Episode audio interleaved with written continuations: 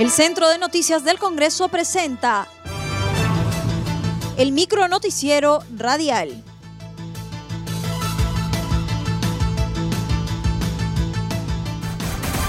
¿Cómo están amigos? Les saluda Rómulo Vargas. Hoy es miércoles 27 de enero del 2021 y estas son las principales noticias del Congreso de la República. Congreso contestó demanda de inconstitucionalidad planteada al TC por la ley de devolución de aportes de la ONP.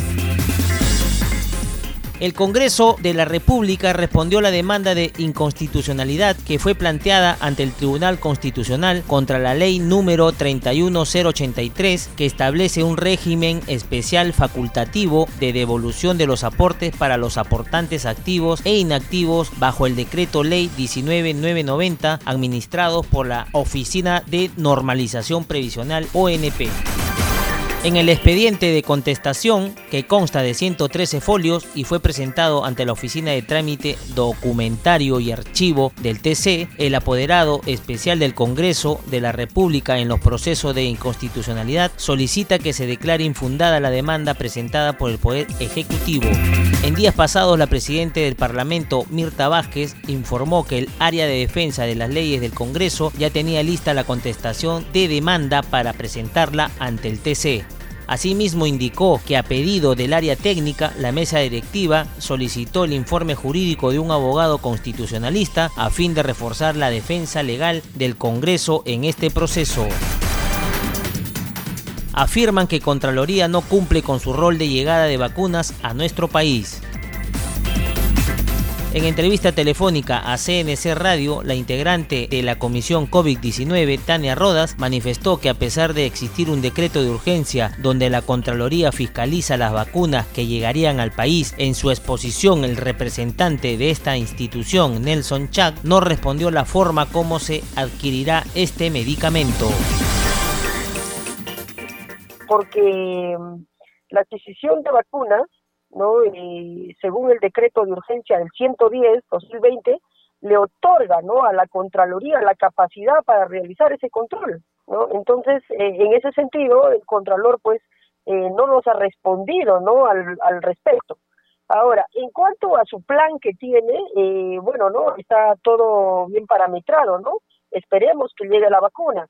Según indicó, este, este plan o estas acciones estarían pues eh, eh, frente a una mm, fecha eventual que llegaría el 6 de febrero. Eh, prácticamente ha presentado un plan que él va a desarrollar eh, durante la llegada de la vacuna.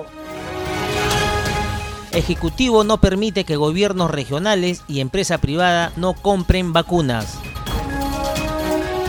El legislador Marcos Pichilingui, representante de la región Callao, se mostró preocupado porque no han oficializado el costo de las vacunas chinas que llegarían al Perú.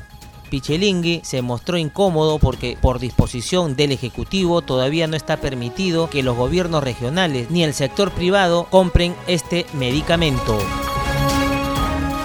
Sí, la verdad que preocupa porque primero recordemos de que no han querido oficializar a qué costo, a qué costo están viniendo estas vacunas chinas, que ya sabemos que su porcentaje de efectividad solo llega al 85%.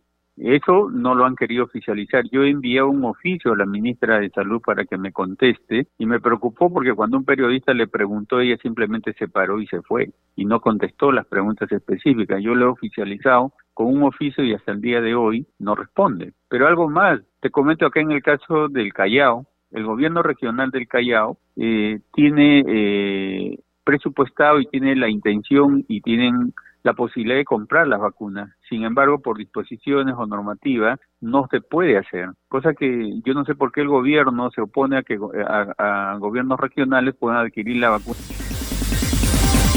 Afirman que entregarán propuesta al Ejecutivo para enfrentar pandemia por el COVID-19. El vocero de la bancada de Acción Popular, Franco Salinas, representante de la región Piura, señaló que entregarán una propuesta al Ejecutivo para poder enfrentar la pandemia de forma más eficaz consideró que debido al mayor índice de mortalidad y de infectados por el COVID-19, este poder del Estado debería ordenar una cuarentena focalizada para Lima y las diferentes regiones del país.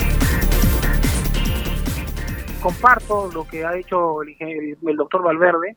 La situación se está tornando insostenible en varias regiones del país, sobre todo las más pobladas, en este caso empieza con Lima y sigue con Piura. ¿no? Nosotros estamos en esta semana de representación y efectivamente los casos eh, van en aumento. ¿No? Los tratamientos en algunos casos no funcionan porque, bueno, en la infraestructura hospitalaria no, no tiene la capacidad de camas UCI, la falta de, oxígeno, y entonces eh, en esa medida lo que nosotros estamos haciendo es recoger, recoger las, las, las, dificultades, los requerimientos, las dudas, ¿no? Y sobre todo las necesidades de la población para que en esa línea podamos canalizar también al Poder Ejecutivo.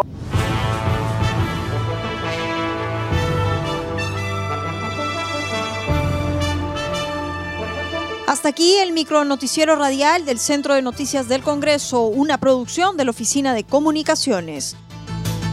Los invitamos a visitar nuestras redes sociales y sitio web www.congreso.gov.pe.